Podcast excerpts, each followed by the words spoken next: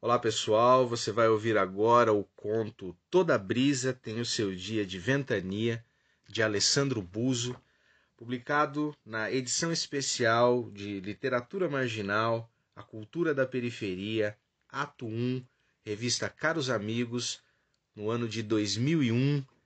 O texto é lido pelo jornalista Marcos Ibordi, correspondente da Agência de Notícias das Favelas em São Paulo.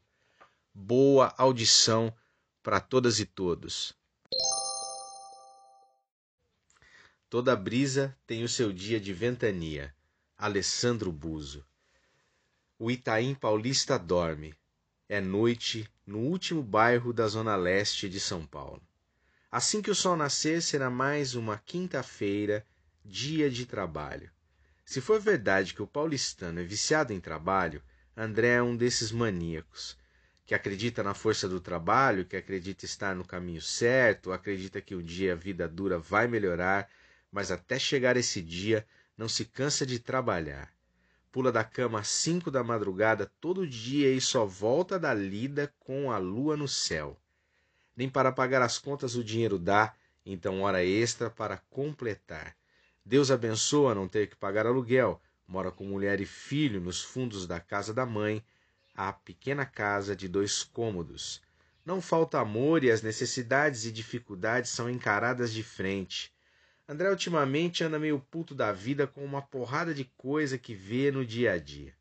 Não entende como tem tanto pobre num país tão rico, como tantos políticos são corruptos, só pensam em roubar, como tantas bandas boas ralam no subúrbio e só artista queridinho da mídia vai repetidamente nos programas.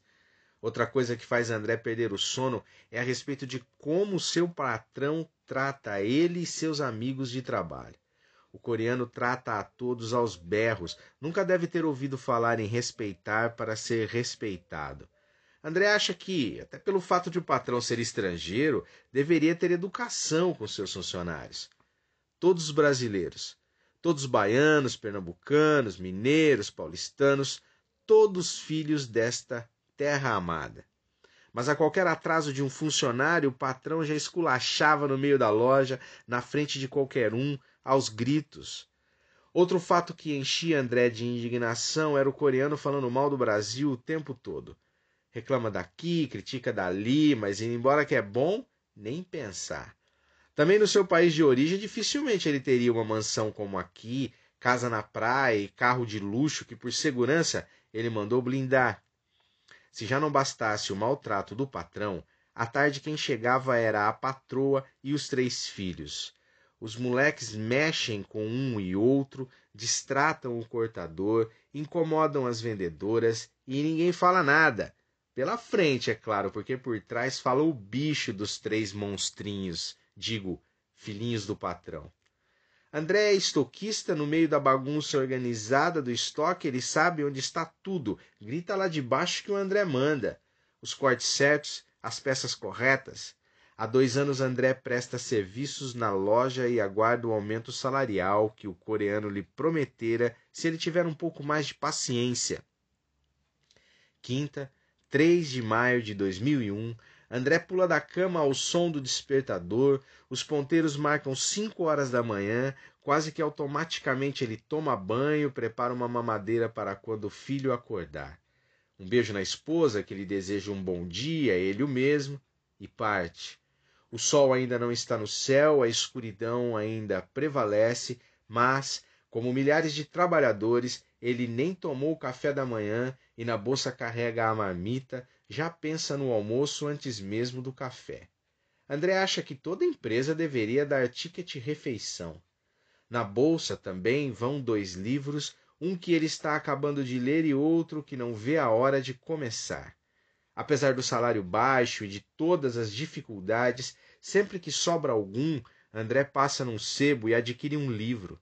Seu passatempo predileto nas conduções é ler, do Itaim Paulista ao Brás são 40 minutos diários de leitura na ida e outros 40 na volta. Isso quando amigos não chamam para jogar uma sueca o jogo oficial da linha variante dos trens da CPTM, Companhia Paulista de Trens Metropolitanos. Seis horas e André um tumulto na frente da estação do Itaim. Os trens, para variar, estão com problemas. Segundo um cartaz, um trem tinha descarrilado e outros circulavam com atraso e maiores intervalos nas estações. Mesmo não estando em condições de prestar um bom atendimento ao usuário, a CPTM não abre mão de cobrar a passagem. Alguns vão para o ponto de ônibus. Como de ônibus era certeza de atraso, André apostou no trem e embarcou. O trem que ele pegou ficou de 15 a 20 minutos sem sair do lugar e, nesse tempo, toda a composição superlotada, o ânimo para ler o livro que está na bolsa vai embora, não dá mais nem para pegar a bolsa. A viagem de 40 minutos chega nesse dia a uma hora e meia.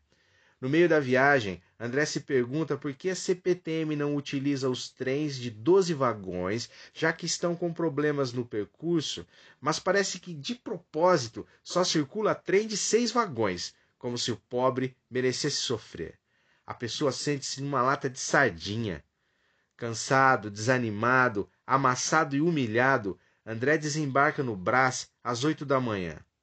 Nem o cansaço, nem a irritação pela péssima viagem fazem André esquecer o coreano.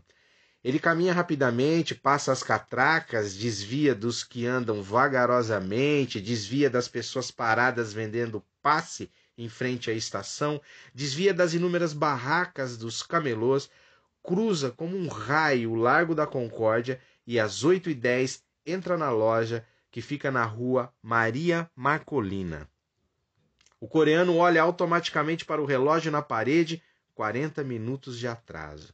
O patrão dispara uma metralhadora giratória.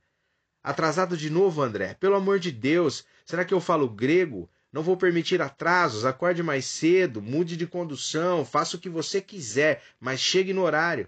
Vai dizer que foi o trem. De novo o trem? Ou sua avó morreu de novo? O coreano não parava de falar, nem se importava com a presença de três fregueses, nem muito menos com os demais funcionários que olhavam para André, que estava ali parado, só ouvindo.